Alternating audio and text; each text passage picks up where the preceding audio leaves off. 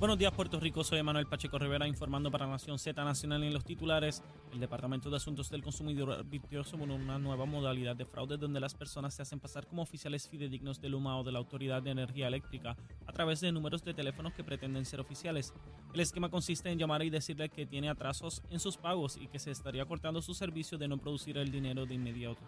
El secretario de DACO, Irán Torres Montalvo, advirtió que ni el personal de NUMA ni el de la Autoridad de Energía Eléctrica llaman a sus clientes con este fin. Por otra parte, ayer en la tarde el presidente de la Cámara de Representantes, Rafael Tatito Hernández, junto al portavoz de la minoría del PNP, Carlos Johnny Méndez, presentaron el proyecto administrativo que anunció el gobernador Pedro Pelici para la viabilización del pago de incentivos por ajuste en el costo de vida para el ciclo contributivo de 2022. Hasta aquí los titulares, les informó Emanuel Pacheco Rivera. Yo les espero en mi próxima intervención en Nación Z Nacional, usted sintoniza por la emisora nacional de la salsa Z93. Leo Díaz. Que venimos bajando, mire, chévere, aceleradamente. Nación Z Nacional por la Z. Y estamos de regreso aquí en Nación Z Nacional en nuestra última media hora con el secretario de Hacienda, Francisco Párez. Secretario, tal como le advertí, llegó el momento es el momento en que el secretario de Hacienda le recomienda al pueblo de Puerto Rico qué debemos almorzar hoy, víspera de Reyes. Carne frita con mofongo. ¿Eso es lo que hay? Eso es lo que hay. Carne frita con mofongo. Sí, mayo ketchup por encimita y vámonos que estamos tarde. tremendo, tremendo. Bueno, eso está a tono con la Navidad. exacto. Carne frita y mofongo, eso y eso se consigue donde quiera. Donde, quiera, sí. Es, de fácil recolección, así que ya ¿y con qué bajamos eso? ¿Con jugo de uva?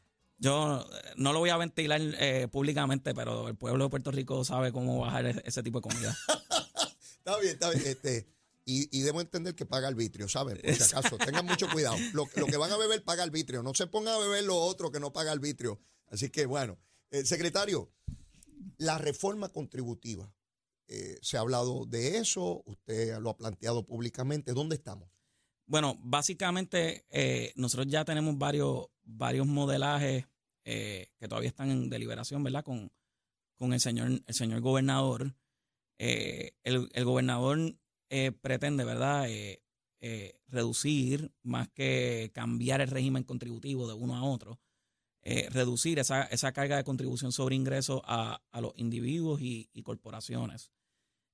obviamente estamos en, en, un escenario, ¿verdad? Un, un poco comprometido, ¿verdad? Por, por, por, este plan de ajuste, promesa, cómo la Junta de Supervisión Fiscal implementa promesas. Yo creo que el impedimento no es la ley, es cómo se ha interpretado la ley por, este, por este organismo, pero nosotros no vamos, no vamos a descansar y, la conciencia que, debemos crear, ¿verdad? Para eh, unirnos todos en, a, cantar en el mismo coro, por llamarle de alguna manera, es que en el, en el gobierno de Puerto Rico mm, debemos recaudar estrictamente lo que necesitamos para llevar a cabo la operación del Estado.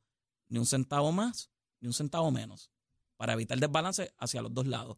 El desbalance no puede ir comprometiendo el bolsillo de las personas. Eh, así que, yo creo que en ese espíritu va el señor gobernador. Yo creo que el, gobernador ha logrado eh, cosas históricas.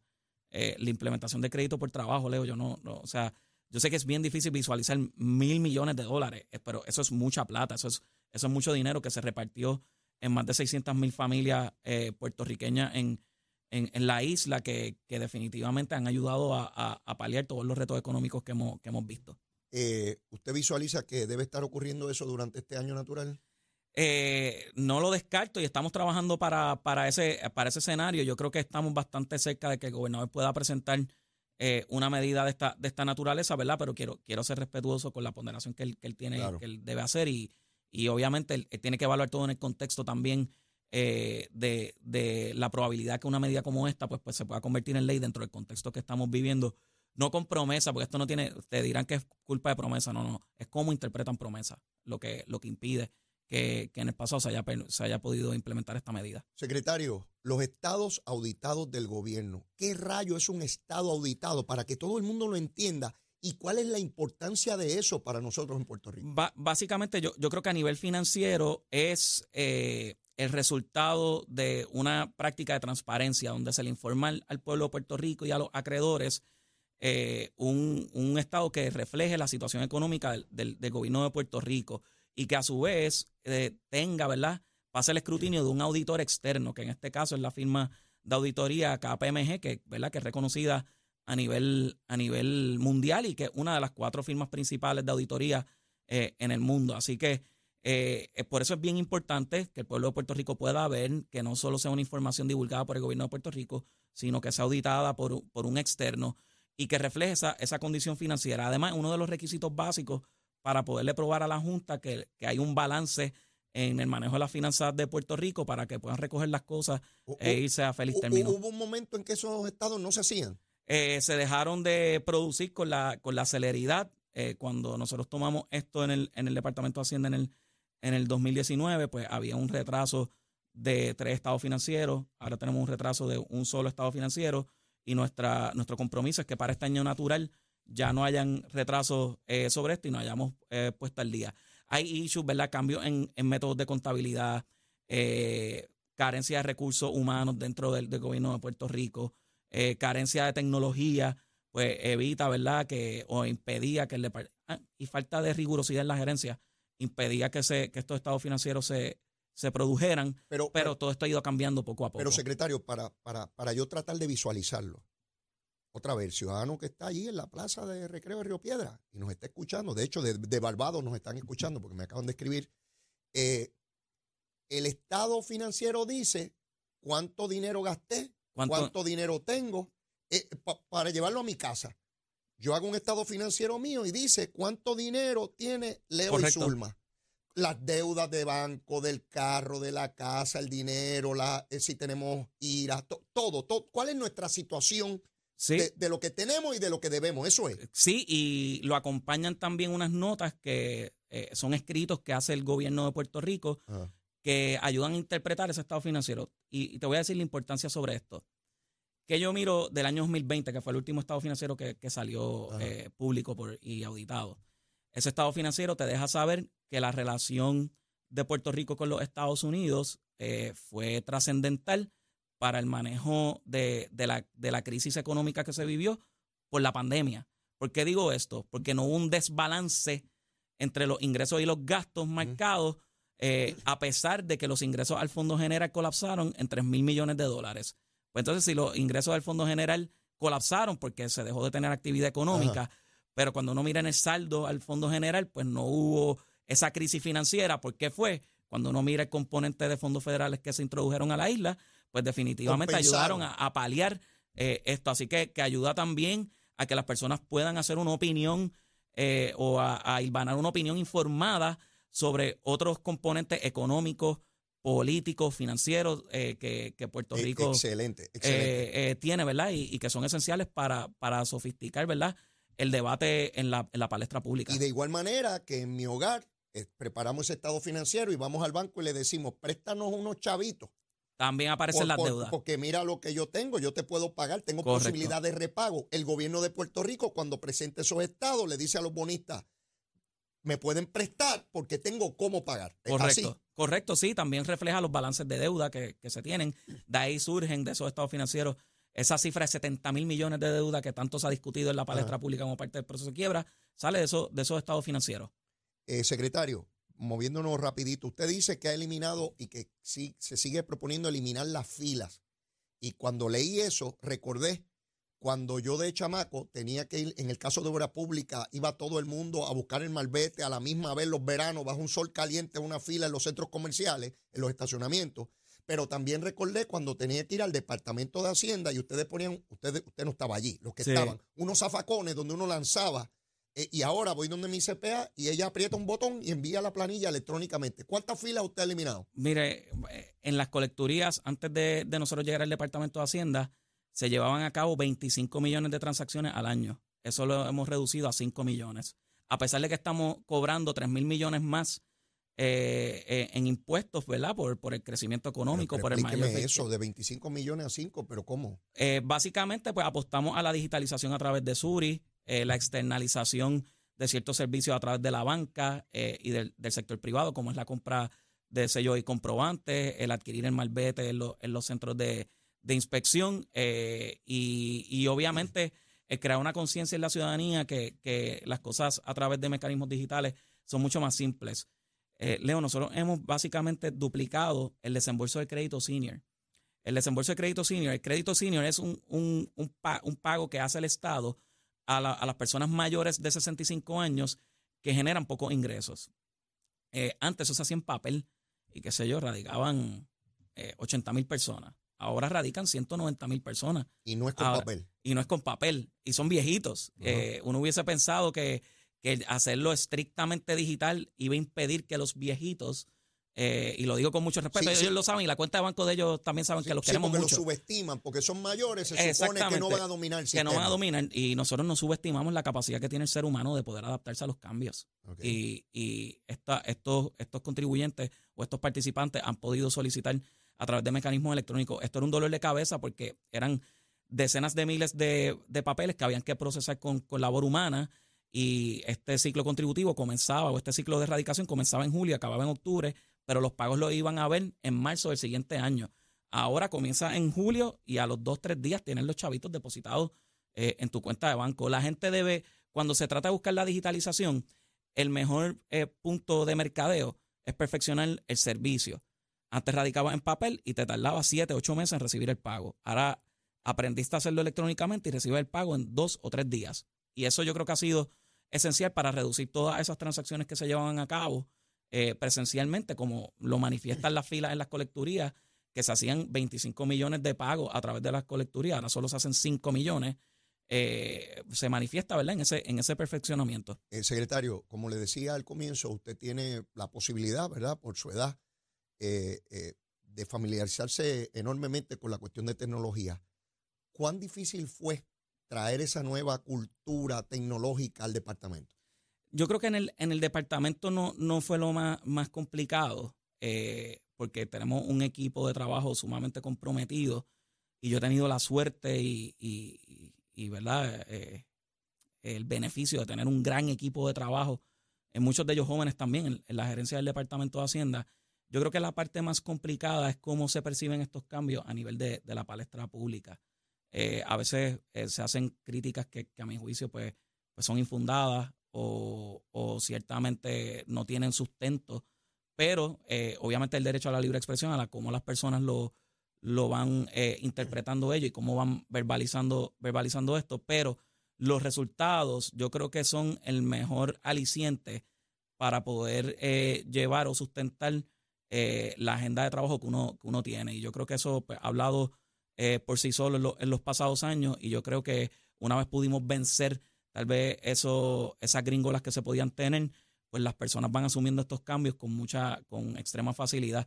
Nosotros recibimos, nosotros hacemos encuestas a través de Suri y tenemos, eh, sacamos una nota de 4.6 en una escala de 5 sobre 30 mil personas encuestadas en el proceso de erradicación de la plena contribución sobre ingresos a través de, de, nuestra, de nuestra plataforma.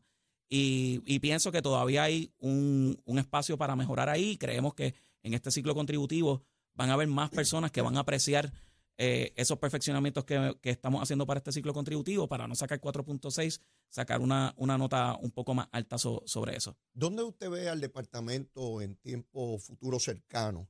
¿Qué, qué, qué meta usted tiene que, que, debe aumentar de manera sustantiva la capacidad y la calidad del servicio que brinda el Departamento de Hacienda, porque hoy en día yo escucho a tantas personas referirse al Departamento de Hacienda de manera positiva. Eso era impensable. Hace años, Hacienda eran unos bandidos que lo que quieren son chavos que no me pagan, que se quedan con mi dinero. Y escucho gente hablando maravillas del departamento y de usted como secretario. Usted, eh, ha logrado eso. Eh, eh, ¿qué, otras cosas usted quiere hacer? Que el departamento sea eh, un ejemplo y un modelo de calibre mundial en la administración fiscal, financiera y contributiva de, ¿verdad? Eh, en Puerto Rico. Así que queremos ser un ejemplo, queremos ser ese, ese caso de estudio en las mejores universidades del mundo de cómo el Departamento de Hacienda en Puerto Rico pues perfeccionó los servicios a tal magnitud que se reflejaron en los niveles de recaudo.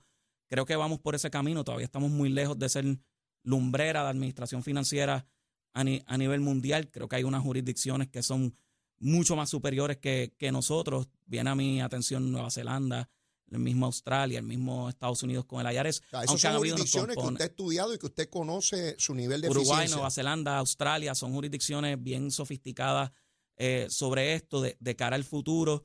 Eh, hay muchas cosas, ¿verdad?, que, que, yo visualizo que se, que, no es razonable yo pretender lograr todo eso en, los términos, pero yo visualizo un Puerto Rico donde eh, los contribuyentes y los comerciantes hayan una integración en información eh, en sus libros de contabilidad directa al Estado de manera tal que le simplifique la vida a estos contribuyentes a la hora de erradicar su formulario ante el Departamento de Hacienda y que en retribución a esa integración tan transparente entre el Estado y los comerciantes, pues tengamos un sistema mucho más económico en cuanto, en cuanto a, tasa, a tasas contributivas. Yo eh, visualizo que, vamos camino a que los sistemas de contabilidad eh, de, de, los comerciantes de alguna manera u otra puedan estar integrados al Departamento de Hacienda, no para entrarle a batazos, sino para perfeccionarle la vida a, estas personas y reducir la cantidad de tiempo que estas personas tienen que invertir para cumplir con, el Estado.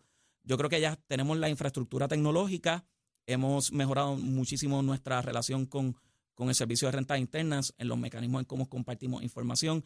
Ahora yo puedo ver las informativas que el IRS eh, o que los contribuyentes en Estados Unidos le expiden a los residentes de Puerto Rico a través de, la IRS. Eh, tenemos visibilidad de esto, esto nos permite fiscalizar. Yo creo que el pueblo de Puerto Rico ha atestiguado los casos más sofisticados y más relevantes de evasión contributiva que está ha estado llevando el Departamento de Justicia.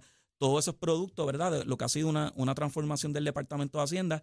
Y a pesar de que yo creo que hemos dado el salto más trascendental eh, y proporcionalmente hablando más grande en el perfeccionamiento de los servicios contributivos en Puerto Rico, todavía queda un trecho para yo mirar para atrás y decir, Hacienda está en el top y que haya algún otro secretario de Hacienda en otra jurisdicción que aspire también a mejorar su, el, desempeño de su agencia y diga, está Australia, Nueva Zelanda, Uruguay, está el IARES y está el Departamento de Hacienda en Puerto Rico como, como agencias ¿verdad? que ejemplares en cómo se deben administrar los impuestos en, una jurisdicción. Excelente, secretario. De verdad que sí. Eh, el, el uno poder ver un Departamento de Hacienda que nos facilite que, nos vea como aliados en este ejercicio, que el ciudadano cuando pague el dinero en contribución se sienta que aporta a la sociedad, eh, que no es un ejercicio punitivo de que me quieren castigar, de que por más que yo trabajo me quitan el dinero. Todos esos eh, paradigmas que, históricamente ha tenido el Departamento eh, de Hacienda por, por su complejidad y cómo usted ha ido simplificando eso, sé que ha tenido que batallar con, mil cosas, ¿no? pero en términos de, de lo que resta, yo lo recomendaría a usted para Contralor de Puerto Rico. Eh, eso es una opinión mía, es una opinión mía. Eh, eso es una plaza de 10 años que necesita de igual manera un ingeniero como usted, porque usted es visionario, e ingeniero. Yo recuerdo cuando Ricardo Rosselló eh, lo, ubicó usted en, el departamento, y recuerdo las críticas de entonces, el muchachito, el jovencito, y resulta que usted es de, un, de esos funcionarios estrella en décadas son muy pocos los funcionarios que yo puedo sacar estrella, realmente estrella. Y usted ya está ahí. Usted ya llegó ahí. Y, se lo digo convencido de lo que le estoy diciendo. De la fe que tenemos que tener en la gente talentosa, la gente capaz. Y usted se ha ganado un respeto de este pueblo. Yo hablo con personas de todos los partidos políticos, de todos los partidos. Y, y la manera y el respeto que le tienen a usted en su desempeño, créame que es único. Se lo digo de corazón, se lo digo de corazón. La manera en que usted se expresa ante el pueblo, la manera en que usted le explica las cosas con la claridad, contundencia, es algo que yo quisiera que otros jefes de agencia también emularan. De todos los partidos, de todas las administraciones. Hay que explicarle al pueblo, hay que explicarle sencillo, hay que ser empático, hay que ser sensible, hay que salir a la calle, hay que ponerse las tenis los viernes, como hace usted. Sí, para que la gente sepa que usted es de pueblo, que usted es uno más de, dentro de nosotros, aportando. Le voy a hacer una recomendación. El otro día fui al viejo San Juan con mi familia y no había estacionamiento. Pero cuando pasé frente a Hacienda, estaba todo el estacionamiento de Hacienda disponible y el edificio multipiso también. Eh, vamos a hacer un acuerdo con el alcalde de San Juan para que se también se pueden sacar chavitos. porque allí abrió una universidad, abrió un estacionamiento y la gente estaba pagando 20 dólares por estacionarse en el viejo San Juan. Me llevó, me llevó la asignación cómo podemos perfeccionarle eso y, y, leo sobre lo que dijiste número uno, te, agradezco muchísimo las palabras, pero realmente yo he sido afortunado de tener un equipo de trabajo eh, tan grandioso y cuando yo miro hacia atrás a, pasados secretarios del Departamento de Hacienda, yo siento que no le llego ni a los tobillos a don Manuel Díaz Saldaña. Para mí es el Michael Jordan de, de la administración de la administración pública.